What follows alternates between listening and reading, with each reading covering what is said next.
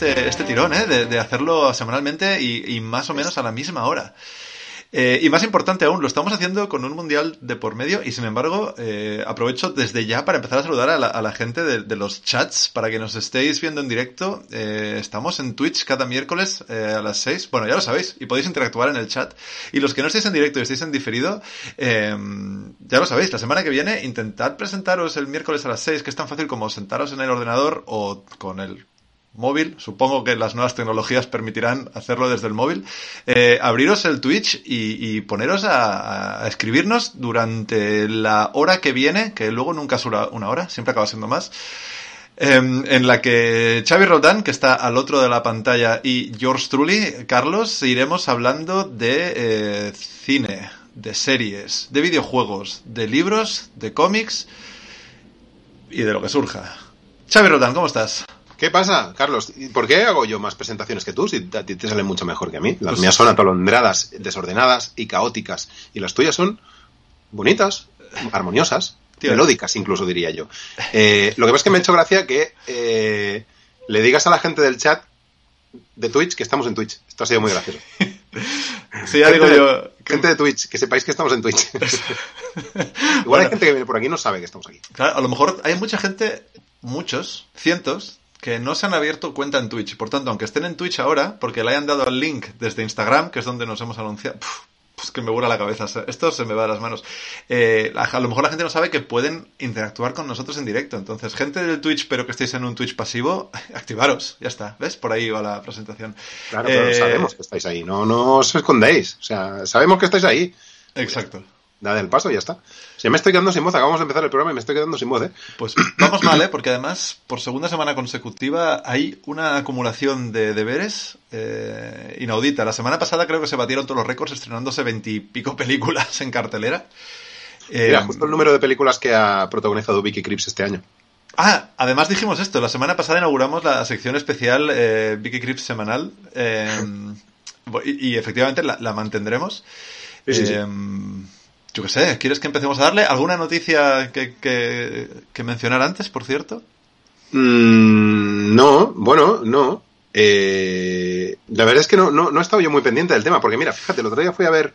Eh, perdón, ¿eh? eh hostia, ahora... Un mundo ser... extraño. Un mundo extraño. Un mundo extraño. Ah, la de, la de Disney. La nueva de Disney. Exacto. Eh, y hay un personaje bastante protagonista que es gay. Con lo cual, genial, ¿no? Uh -huh. Yo veía la peli, estaba ahí todo el mundo y pensaba, hostia, vale, bien, estamos avanzando, bien, Disney, bien, estás avanzando, porque además es gay, pero full gay, o sea, que... Y pensaba, eh, estamos avanzando, pero ahora qué puta pereza todo el backlash asqueroso de los, de, de los trolls de mierda, otra vez. Pero ya no hubo, ¿no? Seguro que no. No, por eso, por eso. Entonces, será porque no he entrado mucho en Twitter, afortunadamente, pero no me ha parecido que hubiera mucha, mucha mierda, ¿no? Quiero decir, eh, en, en, la peli de Lightyear había dos mujeres que se, se daban un piquito de 5 segundos. No, de 3 segundos. 5 segundos. 5 frames, quería decir. Vale, vale. Más bien 5 frames. Y, la, y se lió la, la puta Marimorena, tío. Mm. Y en cambio ahora, pues todo bien. O sea que, ¿tú crees que se han vuelto a la cueva y se han metido ahí y se van a meter ya, se van a quedar debajo de una puta piedra todo el resto de sus mierdas de vidas?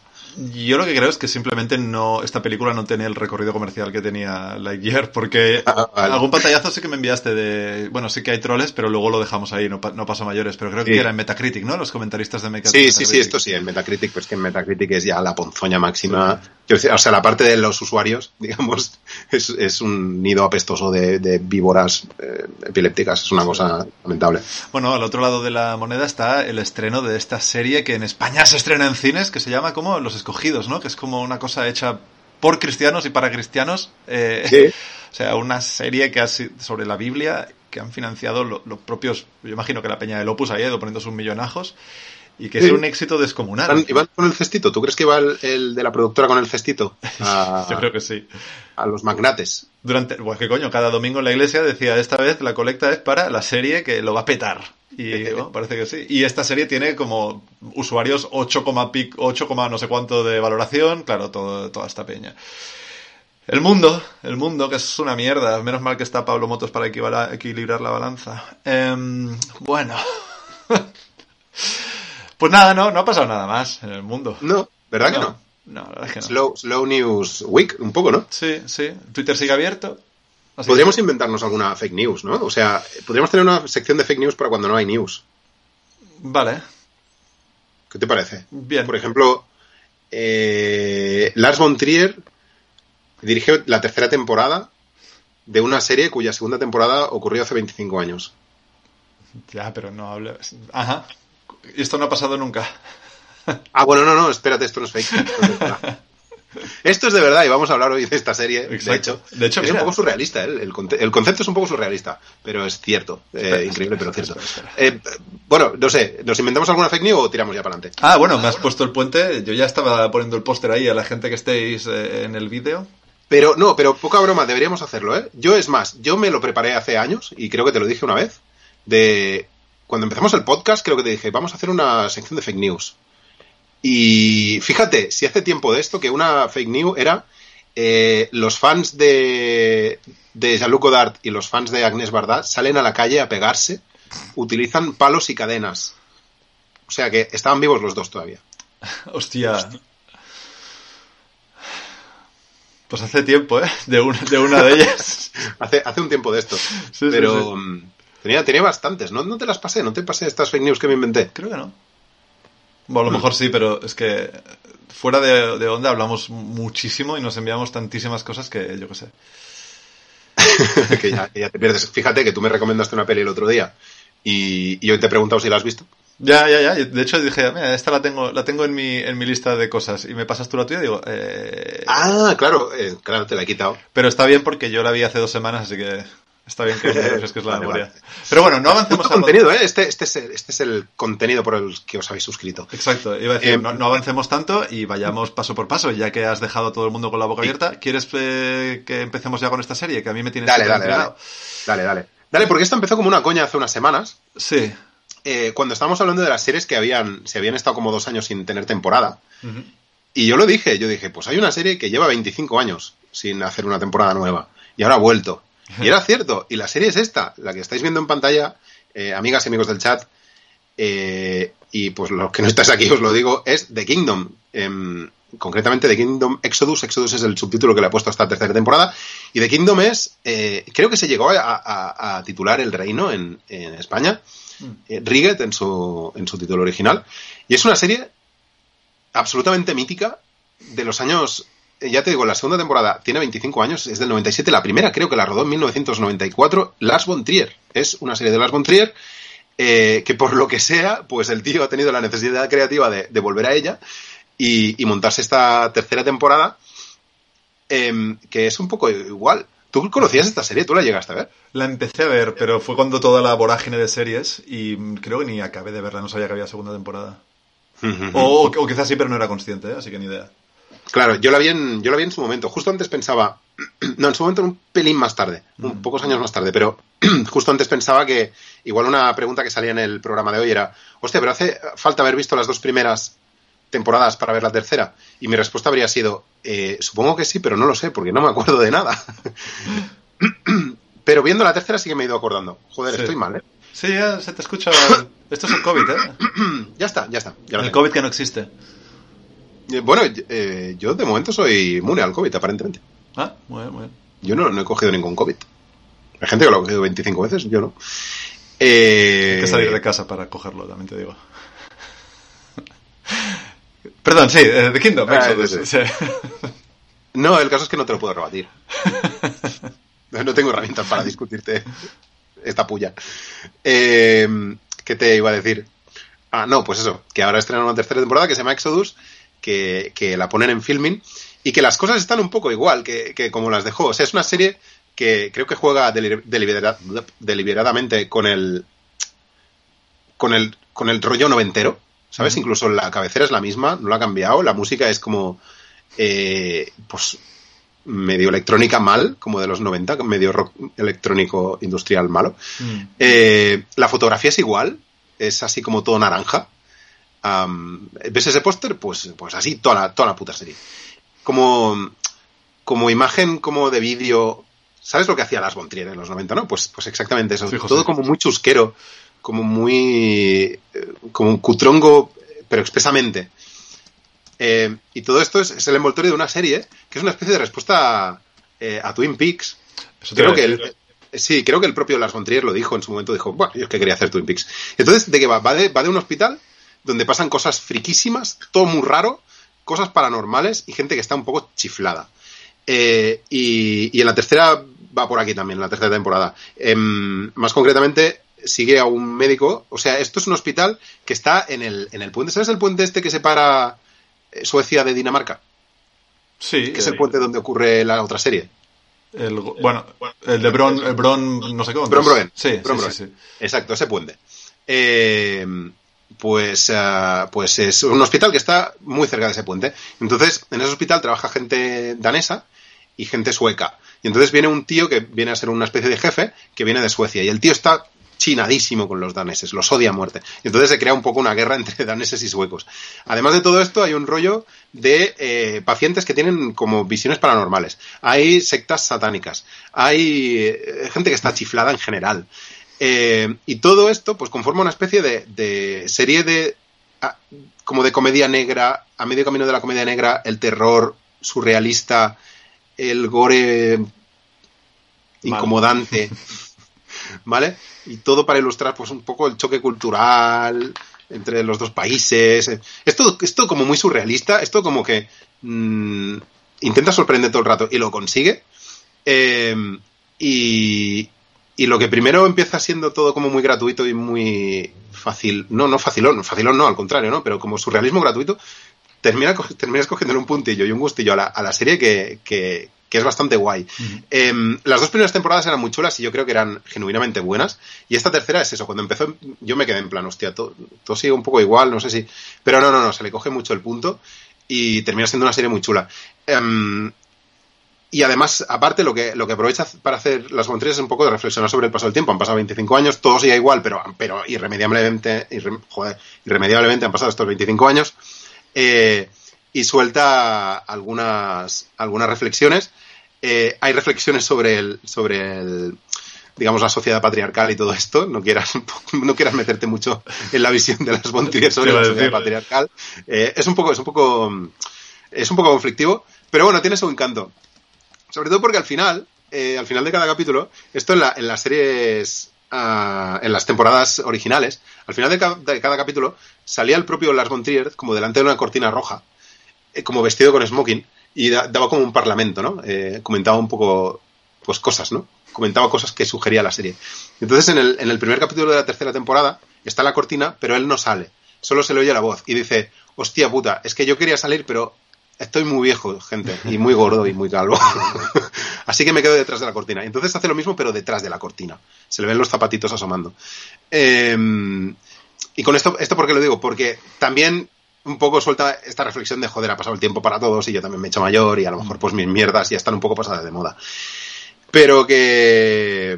Pero que a pesar de estar pasada de moda, es una serie, creo, bastante audaz. Por cierto, tiene actores bastante guays. Em, además de los de, algunos que repiten y otros nuevos de la fauna eh, interpretativa danesa, absolutamente desconocida para nosotros. Pues hay algunos camellos, está Willem Dafoe, eh, está Skarsgård, Qué raro. Sí, sí. Joder, está en todo, ¿eh? Últimamente. ¿Pero cuál? ¿El, mayor, el padre? Eh, no, no, no, no, no. El, el, joven, el, guaperas. El vampiro. Vampiro Bill. Pero igualmente está en todas partes. la semana que viene hablaré de una cosa donde también sale. O dentro de dos semanas, no sé cuándo. Eh, está Mikkelsen. Ajá. Max Mikkelsen, no, su hermano. Pero no pasa nada, es un Mikkelsen. Oh. no, pero es un tío, hostia, es un tío muy curioso. Se parece mucho a Max Mikkelsen y además tiene una cara que es muy reconocible. Yo creo que es un tío que ha salido en más sitios. Bueno, en fin, que un Twin Peaks más loco, más bestia, más surrealista, más de terror en un hospital. Vale, quizá no tiene mucho que ver con Twin Peaks, pero, y, y, que es la última obra de Las Montrier, hostia, yo creo que es un poco más para cualquiera que le guste un poco eh, los productos que se mueven en estas coordenadas, creo que es un poco más. La tenéis en filming, está muy chula. ¿Sabes están las otras me oigo doble hoy más que nunca. ¿Sabes si están las otras dos temporadas en filming también? ¿Se han pues aprovechado para ponerlo todo? Mm, no hmm, hmm, buena pregunta. Luego, luego hacemos el, el fact checking. Sí. Muy bien.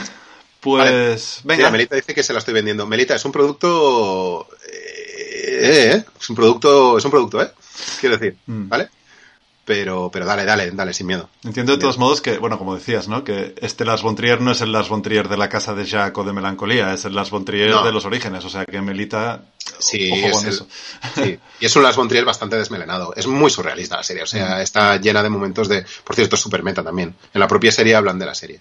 Hostia, a usted, a usted le vi en la segunda temporada, ¿sabes este rollo? Tengo los DVDs. este rollo. Entonces estas salidas de tono, o sea, a lo que juega es salidas de tono dentro de un contexto como de terror loco. No da miedo, ¿eh? también tengo que decir. Digo terror. ¿Qué diferencia hay entre terror y horror? Hmm. Mm, el horror es más físico, más cárnico, más desagradable a la vista, quizá. Sí. Nunca me lo he planteado, ¿eh? Me acaba de salir ahora. Entonces es horror. No da miedo, la serie no da miedo. Es horror por, su iconografía, pero no mm. por el que dé miedo. Muy bien. Ah, Exodus, The Kingdom, Exodus. muy bien.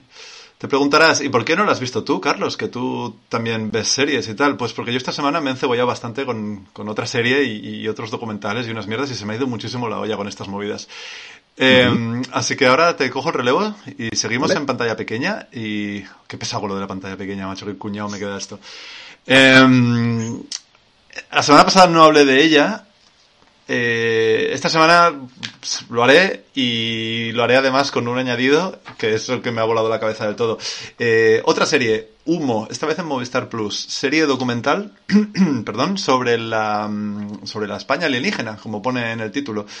Es decir, eh, esta serie son tres episodios en los que se habla del primer avistamiento que ocurrió en España en la época de los 60 de un ovni y de todo lo que pasó después yo no había, no tenía mucha idea de, de todo lo que, lo que ocurría por aquel entonces, de todo lo que ocurrió por aquel entonces. Eh, y lo que mola de este documental, y por eso creo que vale la pena recomendarlo, es porque sales de él sabiendo muchísimos detalles, o sea, hasta el punto de, de, que esto parece, parece ya una película de ficción en sí misma. Eh, porque todo empieza con un teórico avistamiento de un, de un ovni, pero al cabo de nada ya está haciendo una gran parábola, bastante explícita además, sobre las fake news, eh, sobre todo lo que se originó después cuando cuando, pese a reconocerse la mentira, evidentemente, eh, la gente decidió, decidió seguir creyéndose eh, la existencia de, alienígenas visitando España con regularidad y de alienígenas habitando entre nosotros y tal. Y todo esto es lo que el, concepto de humo es a lo que se refiere. Y fíjate hasta dónde llegó esta, esta movida de, de, la gente ciega que se quiere creer estas fake news, que incluso cuando se estrenó el primer capítulo en el pasado festival de Sitges, hubo uno que se levantó de la sala a media proyección o algo, y, o de la presentación, gritando humo existe, humo existe, y se lo tuvieron que llevar. Así que esta serie al final va sobre locos, eh, y lo cual, pues creo que tiene cierto encanto, porque son, son locos de una época muy concreta, de una, pues eso, de la España todavía franquista, Franco se murió en el 70 y pico, ¿no? Pues, pues esto es de los 60, así que esa España ya tardo franquista, eh, que está como viendo a su alrededor cómo la peña viaja a la luna y nosotros aquí, en cambio, a, duras penas conseguimos pasar del día a día, ¿sabes? Entonces estás como de repente todo el mundo... Eh, acepta a pies juntillas la presencia de esta, esta historia tan fabulosa y tan, tan increíble, pero que justamente es un motivo para excusar, para escaparse de tu realidad y para meterte, para meterte en soñaciones en la, en la vida, por así decirlo. Em, entonces, lo que es guay de esta peli, de esta serie de tres episodios, es que es muy ágil, el ritmo es constantemente intercalando escenas de películas reales, declaraciones, especialistas en ovnis, eh, implicados que se creen el humo y tal, pero también Peña como Nacho Vigalondo hablando por ahí porque, porque mola. No sé, no sé por qué está Nacho Vigalondo ahí, más allá de que es un friki, pero es nuestro friki. Y... Este también está un poco en todas partes, ¿eh? Sí, sí, sí, sí. Y, y de hecho, y aquí es donde empieza mi encebollamiento, en algún episodio citan la parte más oscura, pero esta serie opta por evitarla por completo, que es cómo se derivó de los alienígenas a la secta de Edelweiss. O Edelweiss, no sé cómo se pronunciaba. Y eso, resulta que también hay otra serie que está en televisión española, que son cuatro o cinco episodios, eh, donde hay la mitad de los, de los entrevistados son los mismos. Hay, hay, un tío que se llama Eduardo Calvo, que la única diferencia entre una serie y la otra es que la barba es aún más larga. Es como una puta locura. Em, entonces, esta otra serie de, televisión española es gratis, se puede ver en, en tv.es. pero no es muy buena. Realmente no hace falta verla. Con ver el primer episodio, luego ya se recrean en declaraciones de todos los niños que fueron, que fueron secuestrados con la excusa de que esto es una secta como un campamento Boy Scout para que la peña abusara de los niños durante centenares y centenares de... O sea, durante... a cientos y cientos de niños, perdón, durante varios años. Y de todo esto yo no tenía ni puta idea y, es bastante oscuro. Es bastante oscuro y tiene una nota aún más positiva de todo ello, es decir, Humo. Una serie bastante digna. Yo creo que, pese a no ser perfecta, eh, es bastante guay de seguir, es bastante, como toda muy pulp y toda muy, con muchísimo ritmo y muy buen rollista. Luego tienes la versión súper dramática hasta el torture porn de Edelweiss, que se llama así la otra serie en televisión española. Pero todo esto, de alguna manera, lo que, lo que hace no es sino agrandar el recuerdo de Espíritu Sagrado. Y es que después de ver esto, Espíritu Sagrado te crece todavía más. Es que estaba pensando en esto, ¿eh? Claro, es que yo no tenía ni idea de las dimensiones de eso. Yo pensaba que Espíritu Sagrado era una cosa como una idea muy de alguien muy brillante. Pero claro, que hay, que hay, que hay background ahí y el background es muy chungo. Y, y se puede ver con tres, tres capítulos de menos de una hora de humo, te haces una idea bastante claroscura de lo que se cocía por aquí. Interesante, es un, es un documento bastante documento, un documental bastante interesante realmente. Bueno, estás hablando de, gente de paranoias y tal, y, pero ahora mismo te estoy imaginando a ti delante de un corcho, ¿sabes? El, meme de Charlie Day con todos los, todas las interconexiones. ¡Hostia, humo! Se interconecta con esto.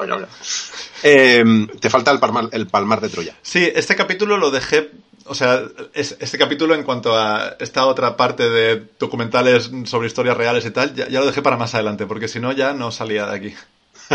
vale, vale. Igual tienes que, igual tienes que oxigenarte un poquito. Pero no te lo pierdas, el, el Palmar de Troya, porque es, alucinante también.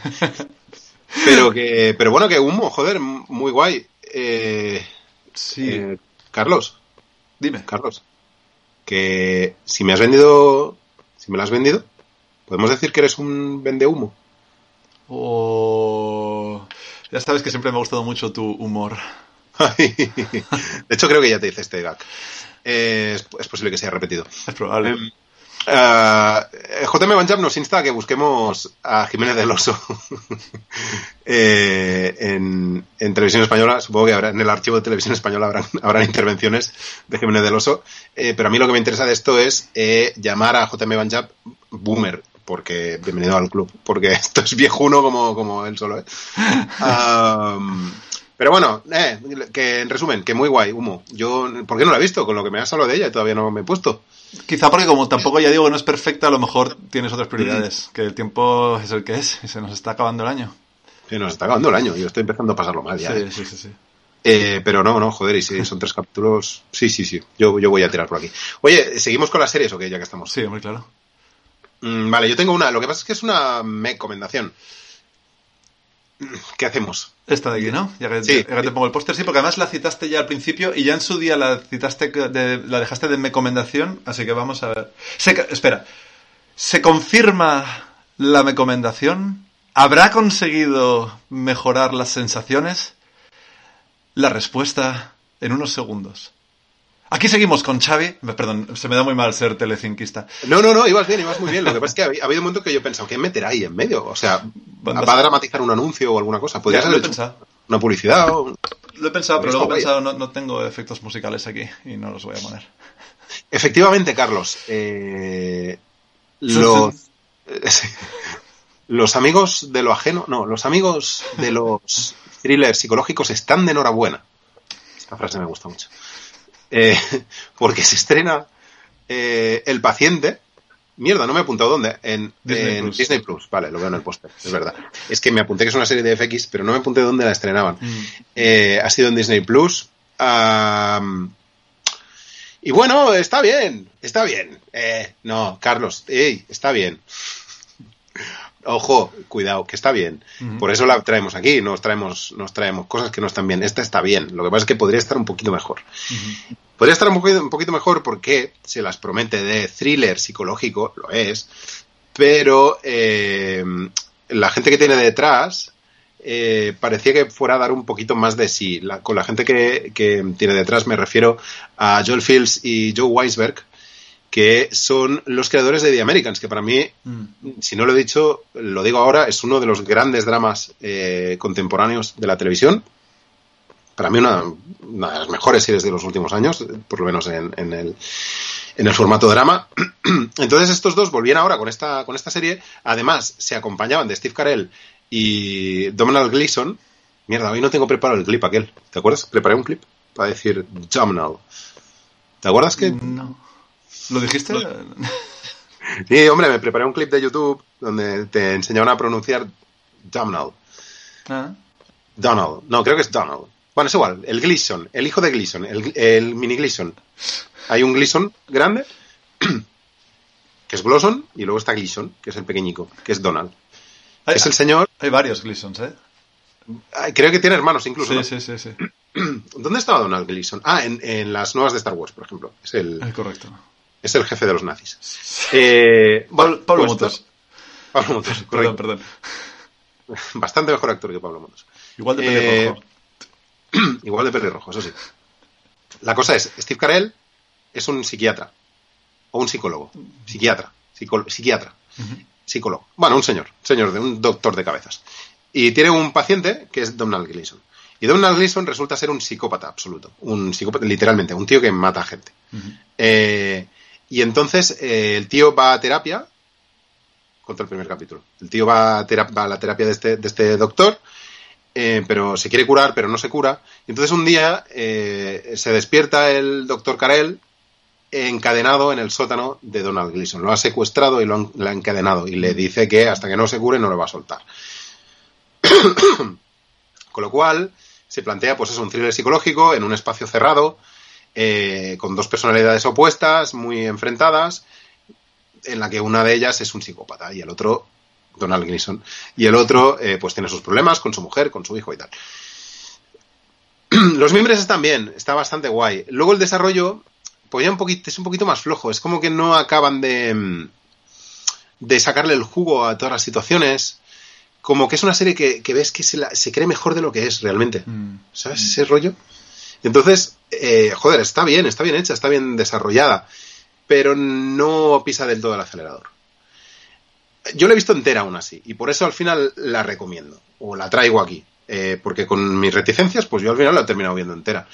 Ah, es un rollo así como Misery, eh, pero un poquito más psicológico. Entonces, creo que la caga cuando intenta... se, se mete en camisa, en camisa de once varas porque es una premisa como muy potente, ¿no? Hostia, vamos a encerrar a dos tíos en un, un psiquiatra y un psicópata en un sótano Mm. eh, y, y apenas vamos a salir de aquí si luego hay, luego hay escapes. O sea, esta es la cosa, ¿no? Que, que se ponen estas, como estos objetivos, pero luego se ven obligados a salirse un poco de todo esto. Entonces hay algunos flashbacks y entonces hay algunos recursos eh, un poquito narrativamente, un poquito hmm, débiles para mi gusto. Dicho todo esto, es un duelo interpretativo. Donald Gleason está espectacular. Steve Carell, yo no, a mí no me gusta como actor dramático porque siempre veo a, a Michael Scott haciendo dramas. Eh, pero me consta que es un buen actor y me consta que hace una buena interpretación, un poquito histriónico en algunos momentos. Eh, y al final no dejan de ser capítulos de 30 minutos.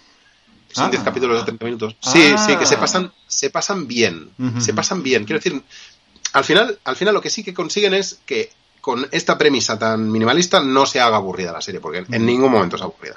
En ningún momento es aburrida. El problema es que a lo mejor si te esperas ese drama de cámara o thriller intenso, súper inteligente, tampoco te encuentras exactamente esto. Es que el póster incluso es engañoso. El póster, en el póster, para que no lo veáis, es eh, como eh, Steve Carell con un montón de puertas dentro de su cabeza y dentro. O sea, parece una cosa como mind blowante y no lo es. No lo es. A pesar de todo, es una serie que está bien, que, que para pasar el rato está guay y que no está, que está bien hecha. Está bien hecha. Vale. Y ahí queda el paciente. Pues mira, ya que estamos con series cortas, que están bien, pero que tampoco me voy a detener mucho, pero no quiero dejar pasar la ocasión porque es la otra cosa en la que me he metido esta semana y he acabado con el corazoncito como una patata... No, ¿cómo es esto? Eh, con el corazoncito en un puño, bueno, lo que sea. Que se ha acabado... Te palpita como una patata frita. es que Eso quiero es, decir. eso quería decir. Eh, llorando a moco tendido, he acabado con la tercera y última temporada, inesperadamente para ellos al principio, de Muertos para mí, Death to Me, que se estrenó dos años después de que se estrenara la segunda. Eh, durante la pandemia tuvo que parar el rodaje, eh, tuvieron que retrasar el estreno de la el rodaje y el estreno de la tercera, y en ese lapso eh, Cristina Applegate fue diagnosticada con esclerosis múltiple, que es una enfermedad degenerativa y encima pues afecta bastante especialmente pues la, la, disponibilidad para hacer el rodaje de una serie no Em, sin embargo, quisieron tirar para adelante el proyecto, pese a todo, pese a los cambios físicos, pese al hecho de que en toda la serie las escenas estén gente sentada porque Christina Applegate pues no podía caminar del todo bien y todo esto. Ah, o sea, se, le nota, ¿eh? En la serie. Se le nota un huevo, tío, es impactante. Además hay un cambio físico de realmente físico. O sea, eh, eh, hay, hay, 18 kilos de diferencia entre temporada 2 y temporada 3 cuando la 2 acaba en una escena y la 3 empieza con esa misma escena. Hostia. Y no es por un motivo rollo Chandler en Friends, claro, es, un motivo diferente. Estaba justo pensando en eso y he pensado, no lo digas. Sí, pero la cosa es que esta serie nunca ha sido una serie perfecta, ni mucho menos, ¿eh? pero siempre ha sido muy entrañable. Es una de esas series, la, química entre, entre Cristina Applegate y em, eh, Cardellini, Linda, Cardellini, eh, siempre ha sido innegable desde el minuto uno. Dime. Amo a Linda Cardellini. Que no, que en mi corazón siempre que la Yo también.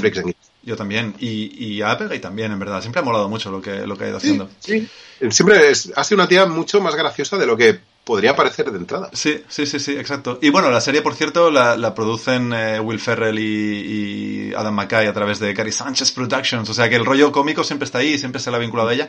Eh, total, la química de ellas hace que parezcan eh, tu tía por parte de padre tu tía por parte de madre, que siempre vienen a Navidad y que siempre mola verlas.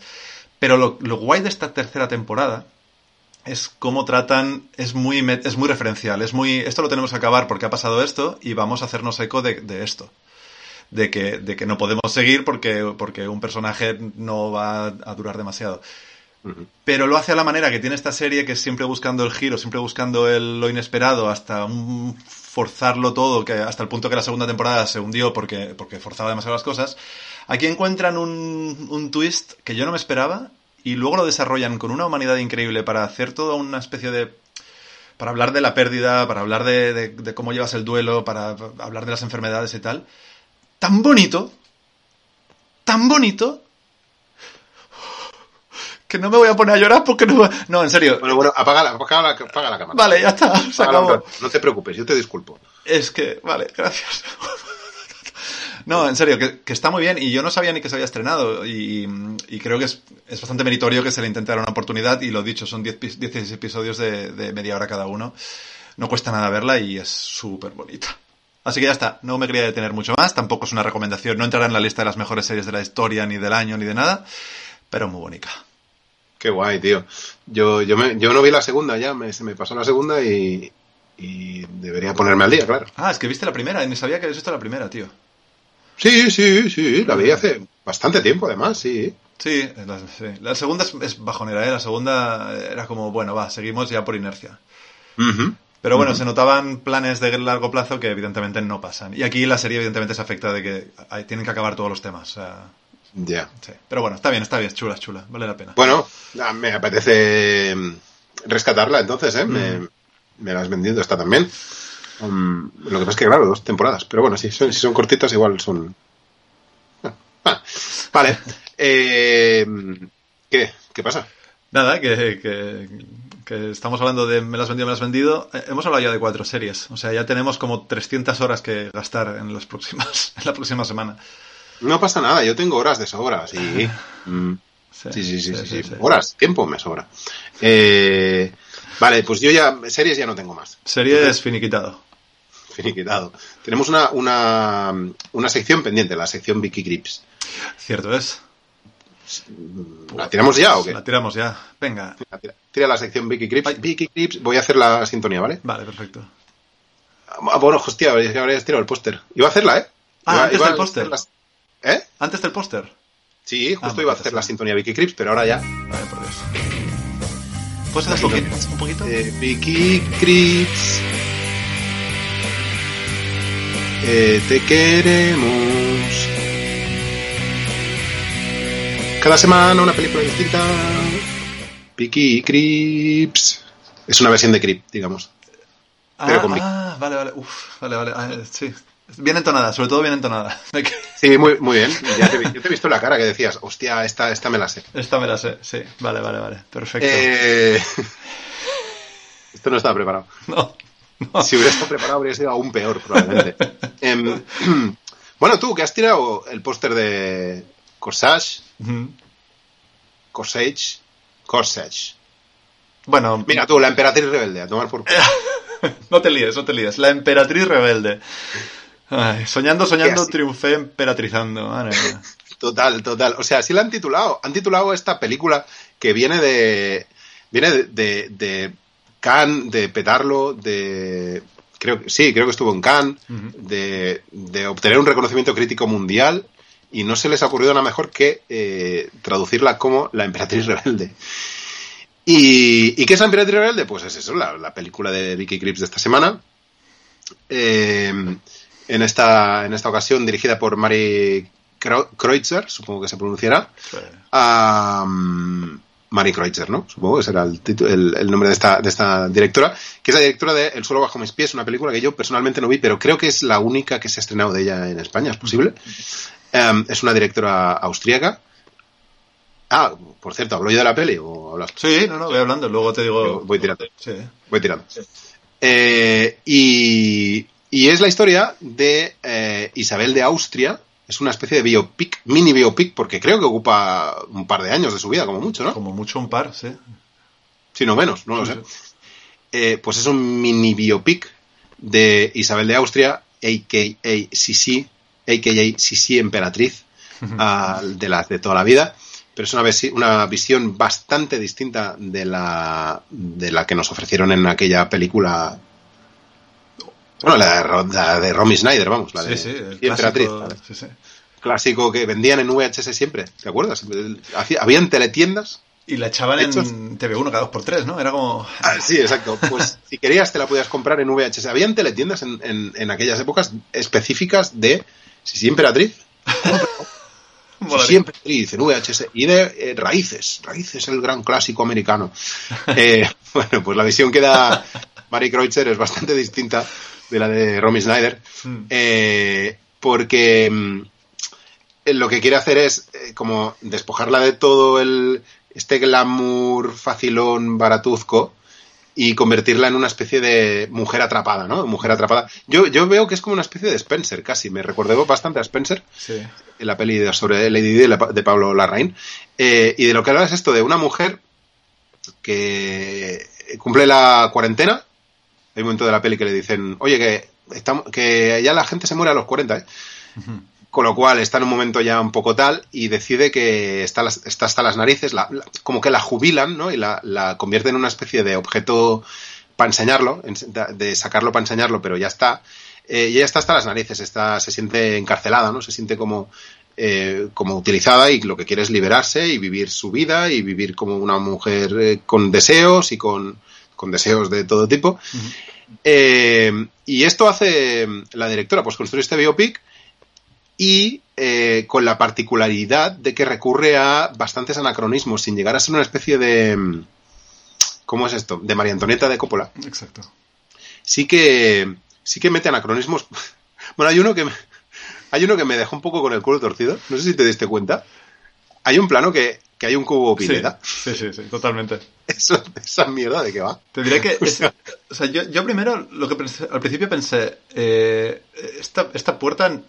¿Qué pasa? ¿No tienen medios o algo? Bueno, da igual, es una peli europea, tienes que acostumbrarte a que no tienen, pues no pueden rehacer todo un palacio y pues han tirado la puerta de salida de socorro de alguna cosa de estas, mm. no sé. Luego vi eso y dije, eh, ¿qué? Pero luego ya hay, hay alguno más que ya es como, bueno, vale. Hay más, o sea, ya, pero los que hay son como eh, más sutiles o mm. menos, menos cantosos, ¿no? Pues suena una no. canción de no sé quién, una canción como de pop, de los Stones. actual, pero interpretada como si fuera en el siglo XIX. Bueno, pero también eh, hay un tractor. Hay un señor que le viene con un... ¿Eh? ¿El qué dices? Hay, hay, hay, un tractor de granja. hay un tractor. Bueno, claro, este es menos sutil. Pero... Eh, pero le, le, viene un señor con un con una cámara de cine, mm.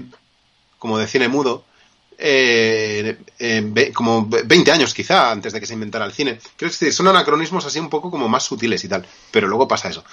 Pero en cualquier caso, estos anacronismos no sirven para construir una visión pop de la película, sino para, creo, reflejar un poco el estado de ánimo de esta señora y, universalizarla y convertirla en una mujer que, vivió en el siglo a finales del XIX, pero podría, podría ser perfectamente actual. Además de estos anacronismos, también mete bastantes simbolismos visuales. Hay ese momento en que la casa se le queda pequeña. Mm. Que no voy a decir nada más, pero hay un momento como que la casa se le queda pequeña. Entonces usa casi escapadas surrealistas o es que no me atrevo a llamarlo realismo mágico, pero bueno. Eh, y, he dicho si la peli es buena o es mala, es la hostia esta película, creo que no lo he dicho. Es una, es una visión muy interesante de, no ya de sí sino de una mujer en esta posición. Eh, y es una película que hechiza y embruja. Al principio a mí me costó entrar un poquito, me pareció una película un poco... No le veía el qué. Una película como que... ¿Te pasó a ti también? Como que no le veía el qué. Pensaba, bueno... Yo al principio la, veía como la típica peli, justo lo que no quería que fuera, que era una peli, pues eso, la típica peli como de época, así que sosa y lenta, dirigida con una cámara más cercana y con unos montajes más mm, acorde con el día de hoy, con, los tiempos que corren, pero en general muy... no quiero volver a ver esto. Encima de eso, porque mm, no parecía parecía ser un Spencer, pero muy diluido en comparación a Spencer que ya desde el minuto uno ya está como venga, venga, venga, venga. Pero sí, es verdad que luego tardas, ¿qué? 15, 20 minuticos, como mucho, en entrar del todo. Y cuando digo del todo, quiero decir que ya estás, eh, primero, no nadado con el preciosismo visual, aunque la peli no juegue necesariamente, no se recree, no, no es... No, no, no, para nada. No es lantimos ni nada de esto, ¿no? Pero... Pero es muy bonita, joder, es muy chula. Y, y, acaba de tal manera que te quedas hasta el final de los títulos de crédito, realmente. Yo recuerdo... Ya, es que los títulos de crédito molan, ¿eh? Sí, sí, sí. Y también hay un montón de jueguecitos y dentro, dentro de los propios títulos de crédito. Así que es una es el claro ejemplo de una película que va en ascenso. Es que estas cosas... Sabe, sabe, ser muy icónica. Hay momentos como por planificación, por, eh, por contenido narrativo, digamos, de lo que ocurre, por, por la interpretación de Vicky Krieps, que está espectacular. Mm. Perdón. Hay muchos momentos muy memorables y sin ser forzadamente memorables, sin ser momentos en los que pase algo extremadamente melodramático, no, pero sabe, sabe. He dicho que no es pop, pero un poco, pero bastante pop sí es en realidad. Es pop sin ser forzadamente pop. Eso es. No es, no es, no es, una, no es un pop que pretenda sentar iconos en cada escena. Sin embargo, lo acaba consiguiendo, ¿no? Sí. o sea, hay unos planos como muy memorables. ¿eh? Sí, sí, sí, joder, y tanto. La cosa es que es esto que no juega, no juega Sofía Coppola tampoco. Sofía Coppola era todo el rato con las Converse. Aquí, en cambio, es mucho más sutil. Y es eso. Es mucho más como, como hiperrealista. Es lo que dices, ¿eh? Es muy Spencer. Está muy en la línea de estas películas que están como recuperando cierta nobleza a personajes femeninos históricos de antes, ¿no? Eh, decíamos también ya sea real, ficción, parte sí, parte no. La propia peli del Lantimos también, Spencer. Em, mujeres que, que, están atrapadas, que no corresponden a su época, que, que se las han ninguneado o convertido en, bueno, pues en sí emperatriz en la, en, la, en la película de los 50. Bueno, ahí eh, tenemos un ejemplo muy evidente también en Blonde. O Blonde, exacto, es que ahí es donde iba a parar. Es otro ejemplo de estas, a veces sale bien, a veces sale mal, por lo visto. Y luego también hay otra que es Emily, que no sé ni cuándo se ha estrenado, ni si se estrenará, ni nada, que es sobre Emily Bronte, que también juega esta misma liga. Solo que esta es desde un punto de vista este así más clásico y más, em, más suavizado. Pero bueno, muy bien, a mí... Ah, por cierto, lo que quería decir, en Cannes no solo pasó por Cannes, sino que Vicky Krieps ganó el premio a la mejor eh, interpretación del año femenino, mm. o no, no sé. Ya no sé si mezclan o no géneros en Cannes. Pues, ah, pues no lo sé, yo tampoco, ahora me... Eh, sí, sí, está espléndida, Vicky Crips está brutal. Eh, por eso tiene una sección propia en este, en este podcast. No sé si en Holanda ya se estrena o no. Sé que en España todavía no, pero creo que esta semana se estrena en Holanda una tercera película de Vicky Crips. Si es así y la voy a ver, aunque no se estrene en, España, la, hablamos de ella para mantener la sección intacta. Hombre, no, no, claro, la sección tiene, que, tiene que mantenerse en pie. Eh, no, te, no te tomo el pelo ni un poco si te digo que ha dirigido, ha dirigido, ha protagonizado en, 2021 creo que fue, protagonizó, no sé si 15 pelis, una cosa así. Hostia. O apareció en, no sé si las protagonizó, pero apareció en un montón de pelis. O sea, es, hiperactiva esta mujer. Sí, sí, sí. Em, en resumen, a mí es una peli que me ha, me ha volado la puta cabeza y me parece esta también de lo mejor del año. Eh, si tengo que compararla con Spencer, que no debería, pero si la comparamos, esta me gusta más que Spencer incluso, me parece Mm, y me gusta, ¿eh? Me gustó mucho Spencer, ¿eh? Pero Spencer es como más histriónica dentro de todo. Sí. Eh, también por el, digamos, por, la- por el acting de, de Kirsten Stewart. Eh, pero esta me, me parece una peli hipnótica, me, me, me- me terminó hechizando de una manera, de una manera espectacular. Esa es la palabra, eh, tío. Hechizante, yo creo. Sí, sí, sí, sí, sí, Sí. totalmente. O sea, que la tenéis nada, que la tenéis en cine. Todo esto, es- todo esto viene a que la tenéis en cine, que se estrena en cine eh, desde el viernes 30 de noviembre y que id a verla, porque no sé, no sé, va a durar mucho poco. ¿Qué pasa? No, nota, nota al pie. Hoy es miércoles 30 de noviembre. La tenéis en cines Ah. desde el viernes 2 de diciembre. Uno de... Ah, hostia, hostia. ¿Y qué he dicho? Viernes 30 he dicho. Desde- ah, vale, no, no, me había el apuntado lo de viernes 30 en plan para el podcast del 30. Eh, Es verdad, es verdad. Eh, 2, de, 2 de diciembre. Hostia, 2 de diciembre ya. Tenemos mucho trabajo que hacer, ¿eh? ¿Lo hemos dicho ya esto? Sí, sí, pues mira, eh, ahora, ahora, te, ahora te, te fastidias. eh, ¿Has visto cómo uso términos eh, tiktokeros? Como es un público más infantil, no digo palabrotas. Pues- Ah, claro, los TikTokers, como son para niños, no, no usan palabrotas ni nada, ¿no? Exacto. Pues ahora te jodes y te doy deberes de la semana pasada. Entre las veintipico películas que se estrenaron la semana pasada, no hablamos de Pinocho, el enésimo Pinocho. Em, pero ya que estás hablando de películas que hechizan y ya que estamos hablando de alguna de las películas más destacables del año, sorprendentemente, lo digo ahora, creo que Guillermo del Toro's Pinocchio, o sea, la versión de Guillermo del Toro de Pinocho es... Pues va a estar arriba en mis listitas, ¿eh? Va a estar arriba en mis Ah, listitas. ¿cómo, sois, ¿Cómo sois los fans de Guillermo del Toro, eh? Sí. Los fans los fans fatales, los fanboys de Guillermo del Toro, porque tú eres un fanboy de, Gu- de Guillermo Totalmente. del Toro, aparentemente. Porque, Totalmente. claro, te ha gustado esta peli, ergo eres un fanboy. Sí. Venga, eh, di la tuya, venga, va. Tío, esta peli es una maravilla. Esta peli es una maravilla. Eh, a dos, dos o tres semanas después de que se estrenara el Pinocho en Disney de Robert Zemeckis, que se hundió en la miseria y que no ha gustado ni a público ni a prensa, llega a cines antes de su paso a Netflix, para rizar el rizo. Disney Plus estrena uno, pues Netflix estrena la otra. Llega la versión animada en stop motion de Guillermo del Toro. Pero, esto lo voy a decir ahora, es Guillermo del Toro y Mark Gustafson, ¿vale? Es codirigida. Vamos a empezar a rebajar ya al mexicano y, no, y a evitar unos Tim Burtons aquí, ¿vale? Hay dos directores. Este, este otro es el Henry Selick de Pinocho. digamos, ¿no? Exacto, exacto. Hay un Henry Selick aquí. Pero sí que es verdad que es muy la versión de Pinocho, es la versión de Del Toro, y esto se nota por dos cosas. Primera, evidentemente, el imaginario visual de Guillermo del Toro, que, que hace acto de presencia aquí con todos los bichos habidos y por haber, pero que casa bastante, sobre todo porque como todo es de animación, ya entras como en una especie de terreno más equitativo entre lo que estás viendo y lo que estás percibiendo y tal. Ya no hay tantas...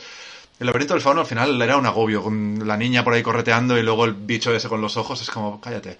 Aquí como ya, ya partes de la misma del mismo plano metafísico, pues, eh, pues encaja perfectamente. Y segundo, porque además ya Pinocho se presta de por sí a tener bichos diversos.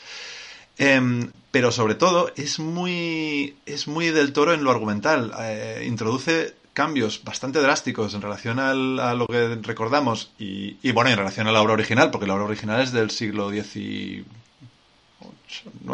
de hace unos siglos. Eh, esta la pasa un poquito más adelante en el tiempo, pero aún así antes de nuestra época, por un motivo muy concreto, que no voy a desvelar, pero que además supone un cambio muy importante con una de las partes más terroríficas del Pinocho original. Pinocho original llega a un punto en el que empieza a dar un mal rollo de la hostia, os, acordaréis de, eso. Aquí esa cosa cambia, la, evita totalmente y pone otra en su lugar que a lo tonto, uno, te hace reflexionar sobre los niños de hoy en día y tal y cual, y a lo tonto te hace pasar bastante miedo, porque de repente te, te transporta a un plano eh, real, un poco como hacía El Espinazo del Diablo, que era como una peli de... O, o, bueno, El Laberinto del Fauno. Muy fantasía, muy fantasía, hasta que de repente, ¡pam!, de repente el drama de la guerra civil, ¿no? Eran esos casos. Pues aquí hay algo parecido que, que, pues, que, pues eso, marca de la casa de del toro. Pero al margen de todo esto, es una película de menos de dos horitas, eh, es súper emocionante, súper bonita de ver, es infantil, cantan, y eso es el peor, lo peor es que cantan de vez ah, en eso te, eso te quería decir yo, ¿es para niños? Cantan cuatro veces, es muy para niños, y, y, y ¿Sí? me flipó Ah, porque yo me asusté en un par de escenas, pero en el cine los niños lo percibieron. Esto que pasa de las percepciones de los niños totalmente diferentes, ¿sabes? Sí. Les gustaba lo que veía, yo era como, que no, que no, que esto, que esto no está bien. Y en cambio les gustaba. Es muy para niños, pero es muy para adultos también. Y entonces que podamos disfrutar los dos por igual, perfecto. Em, dato interesante, las canciones son solamente cuatro más o menos, y a veces hacen bromas acabándolas antes de tiempo, en plan esto no se nos da bien, pero es verdad que no se les da bien. Eh, pero en versión original es Iwan McGregor, el Pepito Grillo que pone la voz. Iwan McGregor a mí si me puede susurrar y hacerme los ASMR de esos, me tendrá ganado siempre. Si me quiere cantar mierdas sobre niños de verdad que son de madera, para siempre, para siempre McGregor. Pero sobre todo que es muy emotiva, tío. Llega unos últimos 10 minutos o así en los que no sé cómo... Yo acabé llorando increíblemente. No paro de llorar esta semana. Em, llorando fortísimo. O sea, llega una, llega un clímax final tan, tan emotivo, tan bestia, tan explosivo en una película tan luminosa y tan sentida y tan vibrante y tan humana, que tío, o sea, entiendo perfectamente el 7,8 que estoy viendo aquí en Film Affinity y el 8 con algo que tiene en Metacritic y me los como. No, no, no, el Metacritic creo que llegó al 90 y pico, ¿eh? Ah, pues, pues, a ver. Por lo menos cuando se estrenó, igual ahora está rebajado ya, ¿eh? Eso te va se a estrenó un 92, 93. Pues que, que rebaje un poco, pero no mucho más, ¿eh? Te juro que es una peli muy destacable. Para mí es, yo creo que es la mejor película de, del Toro, desde luego con la que más he conectado a nivel emocional. Nunca, emocion, nunca me emociona tanto y aquí, uff, increíble. Qué guay, tío. Sí, sí, sí. Obligatorio. Yo la había, la había como medio descartado, no sé por qué, porque, bueno, las críticas fueron muy buenas y tú me dijiste qué tal. Pero es del, porque es del Toro. ¿Eh? porque es de del Toro. A ver, es un pesado. Mira, no, mira eh, no te voy a engañar. La, la, amiga soy yo. Sí, es porque es de Toro y me da, es un señor que me da pereza. Sí, sí, pero vamos. Nada, yo no le voy a quitar méritos. ¿Quién soy yo para quitarle un tipo de mérito a ese señor? Pero personalmente me da pereza, es un tío que me da pereza. Y especialmente en una cosa como Pinocho, me da mucha pereza. Sí. ¿Es así? Yo soy de el Pinocho de Roberto Benigni hasta la muerte. Ah, espérate, eh, espérate. Que Bien. no, no, mentira. No, sí, puede serlo, porque puede ser el de Benigni como actor pero cuando hace de, de, Geppetto, en la versión de Pinocho de Mateo Garrone, que ya recomendamos ah. aquí cuando se estrenó hace un año, porque también es que llevamos Pinochos. Eh, sí, en fin, esta es mejor. O sea, nosotros llevamos unos cuantos, pero Benigni lleva, lleva dos ya también, entonces, ¿no? Sí, Benigni lleva dos Pinochos, sí. Hostia, tú. Y dos papeles, Madre. ¿eh? Hijo y padre. bueno, quiere, quiere explorar todo el, todo el abanico familiar de, de los Pinochos. De los, los Pinochet. Luego hará un biopic de Pinochet que es la, oh, qué maravilla. la infancia de Pinocho, y ya está. Eh, entonces, vale, que... Joder, yo la quiero ver. Estará en Netflix, ¿no? Llega a Netflix en diciembre. Antes se ha estrenado en cines, ya digo, desde el 25 de noviembre. Mm. Pero hay que verla en cine, creo. Por lo que en cines es muy bestia, ¿eh? sí. Vale, pues, pues iremos al cine a ver esta película. Muy bien. Y, y si te parece, nos, nos, mantenemos en un plano emocional y de, y de clímax eh, y de todo esto. Estás ahí como expectante, ¿eh? ¿Qué Sí, voy, sí, a sí. decir? voy a decir? Voy a hablar de un videojuego, venga. Ah, vale. Digo, solo, solo puede hacerlo de dos maneras. O con un videojuego a la épica o tirando de un libro o así, en plan, venga, adiós audiencia. No, no, no. No, no, no, no. Bueno, no sé qué va a entrar hoy ya, ¿eh? Va, va a entrar este videojuego. ¿Qué, qué hora es? Ya vamos un poco sobre la campana. Tío, que, que sea, pues que, que ya está, que ya está, ya está todo el pescado vendido del año, ya está el año acabado. Ha salido God of War Ragnarok y, y se, ha, se ha comido todo el pastel, el solito. Mm, yo creía que Elden Ring era lo mejor que había jugado este año. Estaba equivocado, estaba equivocado. Es una auténtica burrada, una salvajada absoluta lo que han hecho la gente de Santa Mónica, de Sony Santa Mónica, con este God, God- eh, God of War Ragnarok, que es, vamos a ver, voy a poner un poquito en contexto para que la gente no se vaya, pero solo un poquito de unas pinceladas. God of War es una, es una saga que empezó en PlayStation 2. ¿Qué pasa? Muy rápido. La gente... Lo estás notando ya en tu piel como se está... No, no se está abandonando la audiencia, ¿verdad? No, no, con, con videojuegos vamos bien, yo creo. Sí, vale, vale, bien, bien. Eh, una saga que empezó en PlayStation 2, hicieron tres entregas, la tercera ya estuvo en Play 3, y luego algún spin-off, alguna cosa extra, tal, no sé qué. Eh, y era una saga de, de toñas y de un señor que es un dios que mata dioses, eh, es un dios espartano que le matan a la mujer y a la hija y se vuelve loco y empieza a matar dioses por todas partes. Era un, era un, un espectáculo de testosterona eh, descabellada, una cosa salvaje. eh, pero absolutamente descerebrada, básicamente. Entonces, ¿qué pasa? Que en 2018 decidieron que había que, que rebotear la saga eh, y hicieron un God of War 2018 que le daba una vuelta lo, y lo convirtió en una especie de Last of Us, en una cosa como muchísimo, es, es decir, había toda la brutalidad, había toda la violencia que, que siempre estaba ya en, los, en, el ADN de la saga, pero todo enfocado desde un punto de vista muchísimo más emocional, con una narrativa muchísimo más potente y que hablaba de temas muy adultos y muy serios, ¿vale? Era la historia de este tío que eh, vive con, ya con su hijo, con un hijo que tiene ahora, que se llama Atreus, eh, y acaba de morir la, su mujer, la mujer de él, y se tenían que ir a llevar las cenizas en las eh, a, a, una montaña, ¿no? A, porque pues para, rendirle homenaje a la, a la, mujer. Entonces por el camino, el camino era un camino de autodescubrimiento, de descubrimiento de una relación, era, una, era un juego sobre la paternidad uh -huh. y muy profundo.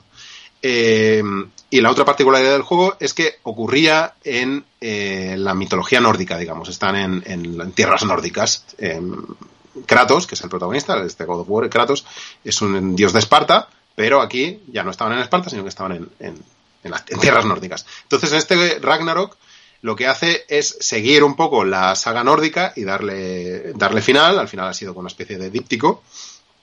Con lo cual es un juego que es un pelín continuista respecto al primero, uh -huh. eh, sobre todo al principio del juego, hay los mismos escenarios y tal, pero es que no deja de ser pues la segunda parte de una, de una gran historia, ¿no? Eh, no voy a contar nada de cómo terminaba el primero, pero terminaban las cosas bastante, bastante arriba, con una revelación muy poderosa y con esos dos, con Kratos y Atreus, habiéndose ganado un montón de enemigos en tierras nórdicas, y en este todo solo podía explotar. Y esto es lo que ocurre, que explota, sale, salta todo por los aires. Eh, Atreus ya es adolescente, han pasado unos años, en el primero era un niño, ahora es un adolescente, y entonces el juego va de la búsqueda de la propia identidad durante la adolescencia. Abandonar el hogar, abandonar a tu padre. Tu padre es un tío que es un vestigio, es un dinosaurio, es un tío que se ha criado en la violencia, que ha hecho eh, cosas absolutamente execrables que además tú has heredado un poco como, como, pues como, ¿no? como herencia cultural, pues tú también te has convertido en un ser violento porque tu padre es lo que era. Y va de eso, va de Atreus, pues mmm, descubriendo que en realidad es otra persona, ¿no? Eh, es un juego que tiene toda la brutalidad, tiene toda la, la violencia, tiene todo el gore de, de, siempre, pero además tiene esta parte emotiva que es que se te va la puta olla de lo bien escrita que está de lo, de lo intensa que es. Es un juego tan intenso en todo momento. Es un juego que dura decenas de horas, pero todas son súper. Bueno, no, todas no. Hay momentos en que se rebaja porque no, no tiene más remedio, porque hay momentos de, de, exploración, hay mucha exploración, hay mucho puzzle, uh -huh. pero tanto las, los momentos de combate como los momentos pues, emotivos son de una intensidad casi insoportable. El combate, porque lo han mejorado, lo han refinado y lo han hecho súper, muchísimo más sofisticado de lo que era el primero es una maravilla el combate. Y luego los momentos de, narrativa pues que, que, están increíblemente bien escritos. Hay un desarrollo de personajes brutal hay unos diálogos que son alucinantes. O sea es un juego que a nivel de escritura para mí está al nivel de no al nivel pero casi al nivel de The Last of Us 2 que para mí es un pick de los juegos comerciales digamos de los juegos mainstream y, y, que se han superado, que es increíble, es increíble, es un juego impresionante. Es un juego que mientras yo lo jugaba pensaba, esto es impresionante, y no me salía, no me salía otra palabra. Pensaba, mm. es impresionante estás ahí sentado y dices, pero ¿cómo, cómo podéis dominar tanto el tiempo, los sentimientos, el ritmo, la, la, todas las sensaciones por las que te quieren hacer pasar? Mm. Es brutal, es alucinante. A nivel visual es una sacada de chorra aparte, a pesar sí. de ser un, a pesar de ser un juego para Play 4, quiero decir, está pasando en esta generación que los juegos eh, todavía son intergeneracionales. Esto mm. quiere decir que no se desarrollan solo para Play 5 o para Xbox Series X, sino que también se tienen que correr en las consolas antiguas, con lo cual los juegos están un poquito lastrados a nivel tecnológico. Están tardando mucho, ¿no? Con la intergeneración.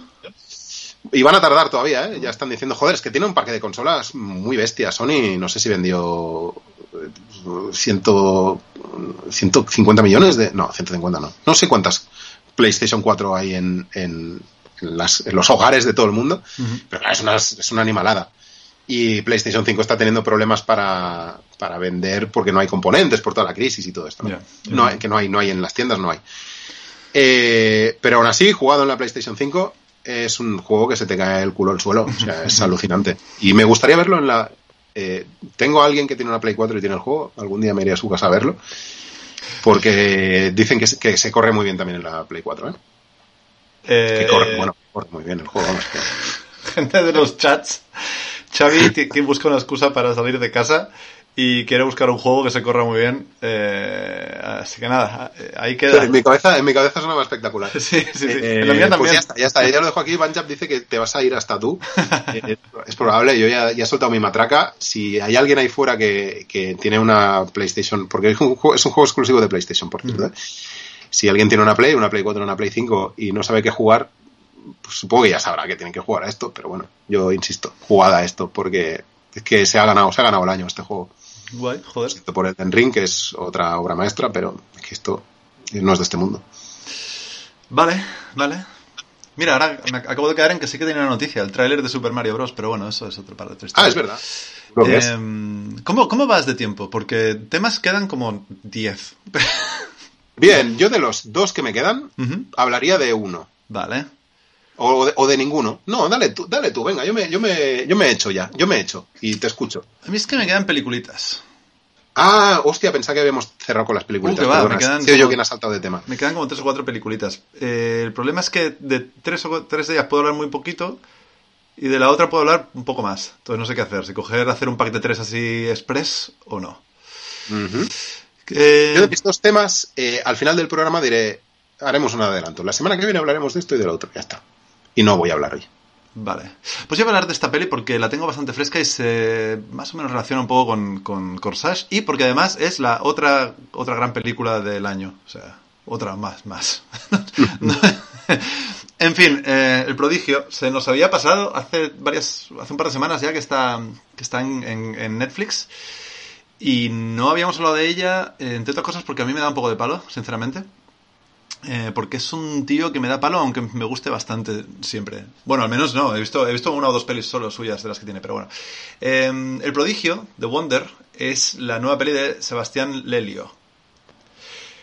Que a ver si se la lío. No, perdón, no, no ha salido bien. Eh... Yo he tenido que buscar antes quién era este, este señor.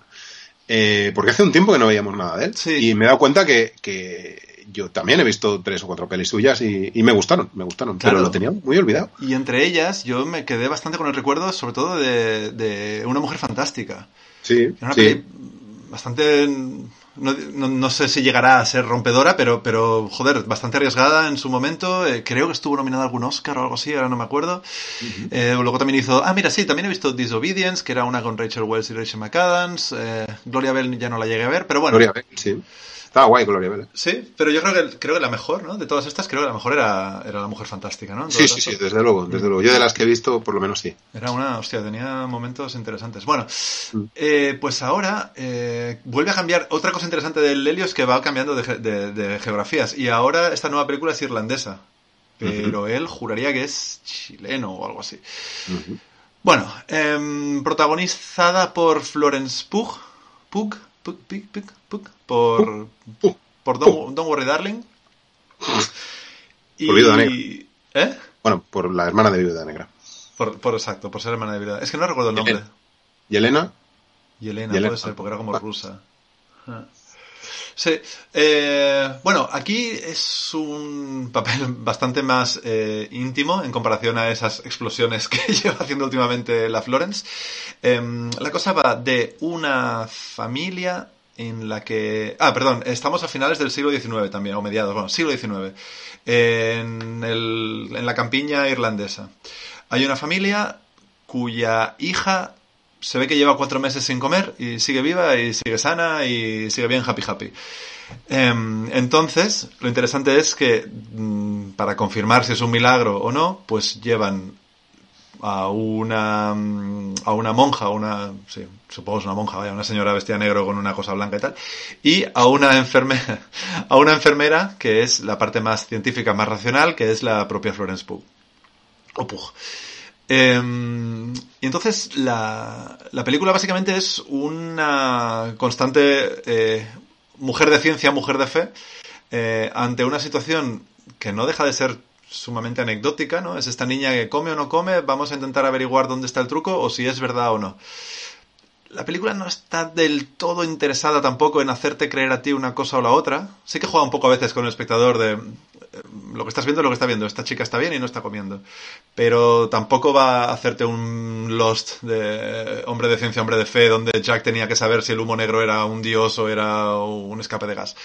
Em, no va tanto por ahí, va tanto. Va poco a poco se va desviando hacia cómo las mujeres, tío, son otra vez más. Em, viven en unas realidades totalmente ajenas, ¿sabes? O sea, esta, esta mujer está totalmente en contra de que, de que siga esta, para ella pantomima, al margen de que tenga pruebas o no, dice que esto está poniendo en riesgo a su hija y tal, pero todo el tinglado de machirulos que le han puesto ahí para que vaya a ver si es verdad o no, que es milagro o no, la ignoran sistemáticamente, evidentemente.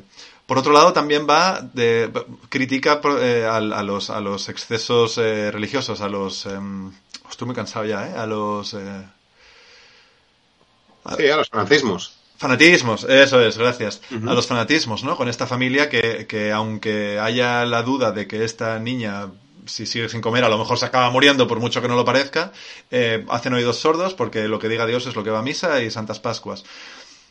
Y todo ello en una peli como muy atmosférica, como muy pequeñita. En cierto modo recuerda un poco a The Witch. ¿Te acuerdas de The Witch? Que al final todo pasaba dentro de una cabañita y ya está. Luego The Witch era terror, esta no tiene nada que ver, ¿eh? Pero, pero como muy pequeñita, muy cerrada sobre sí misma. Y una cosa muy interesante es que esta peli también juega con, con anacronismos.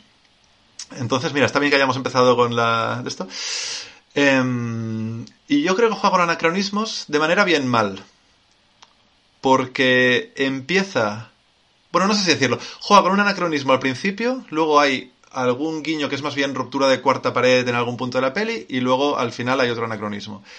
Que a mí lo que hicieron fue distanciarme totalmente a nivel emocional porque dije, vale, si ya me estás diciendo que esto es todo mentira, ya sé que es mentira, pero si ya me lo estás contando tú con estos anacronismos, pues no voy a acabar de entrar. Pero yo creo que en verdad juega esto de todo lo que vas a ver pasa aquí dentro, te vas, a meter durante 108 minutos, no es muy larga, en una especie de pesadilla en la que no es, no es pesadilla de miedo, sino es pesadilla existencial, de una mujer que, que, quiere gritar y no se lo permite, de una niña que está cegada por lo que le dice su madre, por todas estas tragedias que pasaban a finales de siglo, pero que sin embargo pueden pasar ahora, otra vez, que si fake news, que si, que si, bueno, que si el puto Vox diciendo que Dios es lo mejor, yo qué sé. Estas mierdas tampoco están alejadas. No, el puto Vox no, eh, Ayuso. Sí, exacto. ¿Has, visto el discurso de Ayuso? No, no, no lo sabía, pero vaya. Madre mía, se ha puesto más papista que el Papa. Joder. Madre de Dios. No Eh, perdona, perdona. No, no, no, volveré nunca a este, a este país. A lo mejor cuando vuelvo ya hay dos países, entonces ya puedo volver a uno que sea más avanzado. Pero bueno, bueno. bueno tampoco te esperes mucho del que es eh, del otro. ¿eh? Ya. Pero bueno, di, di, perdona, perdona, que te corto. No, eso, eso, eso, pues que es una película súper, súper bien hecha, súper bien, muy bien escrita, muy eh, acorde consigo mismo, muy, misma, muy consecuente con sus propias reglas, con estos juegos para, de, para romperte la cabeza aquí y allá, eh, muy bien interpretada. No sé si llegó a estrenarse en cines, yo creo que está ya directamente se estrenó en cine, en, en la plataforma, en Netflix. Pero aún así no me extrañaría que la nominaran a algo porque, porque está realmente muy muy bien y, y eso se nos pasó y me parecía un poco una injusticia. No es la única de Netflix que se nos ha pasado, ¿eh? Pero, pero mira, si solo cabe una, pues que sea esta. Vale. Eh, sí, a mí se me pasó totalmente. O sea, un día vi que existía esta peli y dije, ok, pero ni, ni, ni no le hice ni caso. Pero ahora sí, ahora sí que le voy a hacer caso. ¿Qué más se nos ha pasado de Netflix, dices? ¿Tienes algo ahí en mente? Sí, de hecho tenía una que de- de- sigo sacando semana tras semana y la sigo posponiendo sin novedad en el frente, por ejemplo. Ah, es verdad, es verdad. Pero bueno, ya hablaremos de ella, ¿o no? Sí, ¿hablaremos de ella o no? O sea, ¿vale la pena? A ver, va, rápidamente. Venga, venga, dale, va, va. El, el Cuando, te- lo pide. cuando tengas que ir me dices, pero vaya, sin novedad en el frente es una peli de dos horas y media, si no recuerdo mal, déjame ver, 147 minutos. Eh, es una peli alemana que ha dirigido Edward Berger, ¿vale? Eh, creo que había hecho algo esta persona, pero ahora no me acuerdo y no lo voy a... Ah, sí, eh, de, terror, de Terror, una serie con Ciaran Hinds, si no me equivoco, sí. Em, y bueno, es la enésima adaptación de Sin Novedad en el Frente. Creo que hay como cuatro películas ya. Es como ha nacido una estrella en la versión bélica, no sé. Ah, hostia, yo iba a decirte, es una versión de Sin Novedad en el Frente. Hay tres o cuatro más, no sí, tenía ni idea. Sí, sí, hay, hay un montón. Eh, es, la, es la hostia, bueno, la, la clásica es la hostia, increíble esa película. Claro. de Louis Milestone. Aquí está el problema, que esta es la hostia... La mitad de la peli es la hostia, la otra mitad no. Esta peli es la hostia a nivel visual y entiendes por qué era necesario un remake. O sea, la crudeza y la brutalidad de, la- de las escenas de guerra es acojonante. O sea, realmente esto también había que haberlo visto en pantalla grande. Es una peli ambientada en la Primera Guerra Mundial y habla sobre pues los niños jóvenes que van a combatir soñando que van a ser héroes y luego contándose con las mierdas, ¿no? Entonces tiene que haber este choque entre los deseos de los niños inocentes en la ciudad, que, ay, qué bueno lo que vamos a hacer, y luego la brutalidad que se encuentran. Em, y es muy chula, vale la pena verla. Yo creo que hay incluso algunos planos secuencia que nada tienen que envidiar a, a 1917. Luego no son tan largos, evidentemente. Pero técnicamente, bueno, sí, efectos digitales sí que a veces se nota un poco el croma, es lo que tiene, pero, pero muy, muy, muy guay, muy trepidante, muy, muy bestia, muy angustiosa, muy, muy sádica con la emoción del espectador. Donde creo que falla un poco es cuando se pone demasiado explicativa en lo que está bien y lo que está mal. Es como, vale, ya sabemos que la guerra está mal y ya sabemos que el fanatismo que, que les están inculcando está mal. No me pongas estas escenas de los malos hablando entre sí y jugando a la guerra desde, la, desde el, como desde la oficina, ¿sabes? Esto es demasiado explicativa y una peli de dos horas y media quizá requeriría un poquito más de cortar y seguir en la guerra, que es lo que nos mola como espectadores. Pero es una peli muy sólida, es una peli muy, muy, muy interesante y bastante chula. Y también se nos había pasado. Eh, pero eso la voy dejando porque nunca es tan buena como el resto de las que vamos hablando, ¿sabes? Bueno, pero. Pero sí, sí. Es más buena que. Es más buena que. Que, joder, no, ya, ni, ya ni me acuerdo. 1917, sí, es más buena. No, no, la serie de Steve Carell. ah. y, bien, y, bien, que ha salido aquí, el paciente. El paciente. Y bien que ha salido aquí, sí. quiero decir. Está bien, bien. No, no, no, buena recomendación. Buena recomendación sí, porque además yo estaba bastante eh, indeciso con esta película, no sabía si verla. Pues ahora ya sé que debo hacerlo. Sí, bastante. Sí, sí, yo creo que sí. No, no, es, no es pérdida de tiempo, desde luego. Vale, vale, vale. Mm. Muy bien. ¿Qué más tienes por ahí? Que tienes más cositas, que yo lo sé yo, que tienes más cosas. Sí, pero ya. ¿Tú no quieres hablar de, de tus. ¿Tú quieres hablar la semana no. que viene? Hablaremos la semana que viene, porque es que además estoy viendo aquí el calendario y yo no tengo nada preparado para la semana que viene. Vale. Es más, va a haber programa la semana que viene, es puente, ¿eh? Ah, si es puente para vosotros, enhorabuena. Yo como no tengo, no. Ya, ya, no, no. A ver, vale. es puente, pero que quiero decir que nos vamos. El puente, que no estaremos. Si, si estamos, hostia, lo siento. Siento no poder ahora confirmar si va a haber programa o no. Yo creo que sí, yo creo que el miércoles sí. Sí, sí, sí, no, no, nos vamos al jueves, nada, perdona, Bueno. por este momento. Eh, de todos modos, yo no tengo nada para la semana que viene. Yo sí. Vale, pues genial. Yo para la Sí, semana sí, que sí. viene dejaré estas dos cositas. Mm. Es un libro y un cómic. Y, y si tú tienes cosas, pues decide tú de qué hablas ahora y de qué hablas la semana que viene. Vale, pues mira, no, para acabar, vamos a acabar con una cosa que no me da para hablar entera porque, porque la vi hace dos años, pero me gustó mucho esta peli en su día y se estrena de repente en plataformas. Se estrena, creo, si no me, si no me equivoco, se estrena en Prime. Puede ser que se estrene en Prime, puede ser que se estrene en Movistar Plus. Bueno, buscarlo. Se llama La Belle Époque. Es una peli francesa. eh, ya digo, es de 2019. Se... Ah, claro, quizá la vi antes de la pandemia. Y luego es una de esos estrenos que se perdieron. Por eso, por eso nunca más se supo de ella. Eh, la dirige Nicolas Bedo, Bedos, que no sé muy bien quién es, la verdad, porque no he hecho los deberes. Ah, sí, mira, este dirigió una de las mm, partes de OSS 117. Que, vale, pues muy bien. Em, entonces la peli es bastante, es, es una comedia típica comedia romántica francesa, bueno, sí, pero sí y no. Porque tiene un juego muy chulo, también muy meta todo, em, en el que proponen una regresión en el tiempo para un personaje que está como desencantado por la vida y no recuerdo si está incluso... Sí, está solamente desencantado por la vida entonces se le propone por un capricho, tampoco lo voy a desvelar, eh, la posibilidad de volver en el tiempo atrás y revivir sus épocas doradas. Mm, Por eso se llama la Belle Époque, porque revive sus años mozos y, pues, por ejemplo, va al mismo bar en el que conoció a su a su amor de la juventud y se vuelve a encontrar con la con la con esta chica y vuelve a sonar la misma canción y tal y cual, con la diferencia de que no es una regresión eh, corpórea. El tío sigue teniendo sus 60 años y va caminando a un escenario. Ah, un poco como los ensayos, ahora que lo pienso. Como la serie de los ensayos. Es- está como ahí recreado. Y a partir de aquí, seguid vosotros porque cualquier otra sorpresa que podamos desvelar sería arruinarla un poco. Es una peliculita pequeñita, muy original, pasó por Cannes, así que ya pasó el corte de las comedias francesas románticas. Em, de las 100 que se estrenan, las 20 que pasan por Cannes suelen ser las que al menos no son insultantes. Em, Cae muy bien, esta peli cae muy bien, tío. Me, me gustó muchísimo. La protagoniza Daniel eh, Autel, Autel, Autel, eh, que es un tío que no me cae especialmente bien, pero aquí está muy bien. Eh, Guillaume Canet, así que mm, Fanny Ardant, o sea que buena, buena gente, buena- buenos Bueno, intérpretes. Mm, y, y eso, mira, una opción para recuperarle para ver un domingo por la tarde, pero, pero siendo consciente de que estás aprovechando tu domingo por la tarde de sobremesa. Y ya está. Vale, hostia, bueno, bien, bien. Cuidado, cuidado ahora que se acerca Navidad, no le pidáis a los reyes la Belle Époque, que luego viene vuestra abuela. Toma, te he comprado la Belle Époque y nos trae esta, os trae la otra. Y en VHS. En VHS. eh, vale, creo, creo que no, no debes tener nada más por ahí. Sí, tenía más cosas, pero... Ah, bueno, pues dale, dale, si quieres. Vale, es que otra más, que como ya hablamos la otra vez, pero no recuerdo si hablamos en directo o, en, o aquello que hacemos del falso inicio, falso final, eh, se ha estrenado, se estrena este viernes ya El Menú, que es una peli que recomendamos hace un par de días, así que tampoco me detendré mucho. Eh, producida por la gente alrededor de Succession y dirigida por, por gente relacionada con Succession, como es Mark Milot. Milot, bueno.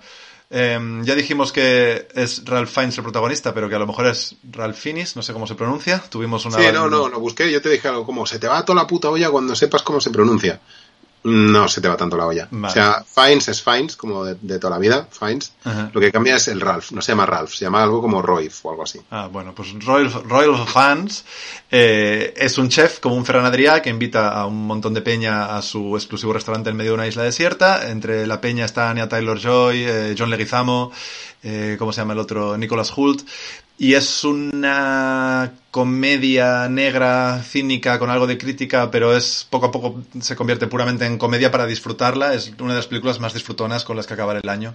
Se estrena este viernes 2 de diciembre, hablamos de ella hace dos semanas, yo creo, así que solo Mm. recordar que vayáis a verla porque vale mucho la pena. Yo es que sé que voy a pasar mucha hambre con esta peli. Esto es lo malo de esta peli, tío. Yo pensaba que iba a ser como muy de que no te va a apetecer comer, ¿sabes? La típica... En el fondo juega un poco con el terror, así que seguro que es desagradable que va, tío, los platos que te ponen ahí y se te va la olla. Mm, la olla. mm, no, no quiero. Yo, para mí esto es un, es un red flag. O sea, para mí es un red flag. No, es una peli que ensalza el nazismo. Mm, puedo lidiar con ello. podría, podría llegar a lidiar con ello. Pero mm, no, no. Si es de comidas, de comidas ricas y que no puedes comerte, no. Ya. No, Buah, es que... Siempre recomiendas pelis y digo, ah, pues hostia, me la apunto, la voy a ver. Esta no, ya te lo digo. No, No, esta, esta- habría que verla en, una, en un picnic. Ah, ya, ya, Mm. eso sí. Mientras estás comiendo mierda, junk food, básicamente. Ya, mala idea. No, no, no, no, no, lo digo en serio, lo digo en serio. O sea, cosa co- como que te sacie, ¿eh? Sí, bueno, al menos sí, exacto. Es que yo salí con mucha hambre de esta peli, es verdad. Esto es genuino, ¿eh? No es como jajaja. No, no, no. Te ponen hasta los ingredientes, hijos de puta. O sea. ¿Ah, sí? ¿En serio? Sí, sí, sí, sí, sí. Vale. Eh, pues nada, sí, dice Sinisara Ripley que se esperará el streaming. Mm. Mm, Yo probablemente también, y así la podré ver mientras, mientras me como un bocadillo de chopet. Exacto. Pero es, es una fiesta, ¿eh? En pantalla grande, por eso, con, rodeado de gente, pero claro, Ya, al final ya, no va sí. nadie, pero bueno. Seguro. Mm. Eh, bueno, pues yo creo que ya está, ¿no? Sí, sí. ¿O ¿Quieres, si quieres tirar algo más por mí? No, no, ya está, que además ahora ya me he quedado sin temas para la semana que viene, que también soy imbécil, ¿no? Pero bueno. Ah, pa- para hoy. Eh, sí, sí, sí. Claro, claro. Pero bueno. Eh, bueno, tendremos dos temas apasionantes la semana que viene. Eh, o sea que yo creo que podemos estirar toda la hora y, y pico. Con esos dos temas. ¿Qué te parece? Sí, totalmente. So- To- solo hablar de eso. Totalmente. Yo creo que está, está tan claro que va a ser apasionante. Está como blanco sobre negro de lo apasionante. que- No, negro sobre blanco. Sí, sí, sí, sí. Si no, pues yo puedo sacar otros temas. Puedo hablar de juegos de mesa, por ejemplo. Tú puedes hablar de... Vale, gente, la semana que viene hablamos de Terrifier 1 y 2, ¿vale? No os vayáis, venga, ya está. es, un buen, es un buen anzuelo, es un buen cebo, tío. Sí, sí, Sí, tenía sí. que hacerlo, que se nos van, que se nos van. Bien, bien, pues nada, está, está hecho, está hecho. La semana que viene hablaremos de Terrifier 1 y 2, pero eso será dentro de siete días. Eh, hasta entonces, am, esperamos sentir vuestro calorcito a través de las redes sociales, ya sabéis, Twitter, Facebook. Siempre digo Facebook y nunca me acuerdo si seguimos en Facebook, sí. Sí, pero no Y ahora TikTok también, Instagram. eh, y sobre todo en la página casarroles.com, donde vamos publicando cositas. Próximamente va a salir ya aviso el post de lo mejor del mes. Eh, estamos preparando alguna cosita también de videojuegos y tal. Mientras tanto, las peliculitas y todo lo- todas las vuestra- vuestras cosas que ya sabéis que, están ahí. Eh, escribidnos, decidnos cosas, contactad con nosotros, vednos otra vez. Este programa ha tenido muchos huevos de Pascua escondidos que solo se pueden descubrir con un segundo o incluso un tercer visionado. Pues nada, lo volvéis a poner, que estará en YouTube. y eh, han habido easter auditivos también. Pues nada, en iBooks nos escucháis, en Spotify también, en Apple, en Apple también, ¿no? Eh, sí, sí, claro, claro. En todas partes. Y en Mastodon. Recomiendan por aquí Mastodon. Mastodon también. En Mastodon también y en Hive. Nos haremos un perfil en Hive. Eh, y, eso, pues si pasáis por ahí, pues nos dejáis algún comentario, alguna cosita. Ah, ¿Lo he dicho todo, Carlos? Creo que sí. Registraros, suscribiros, solo esto.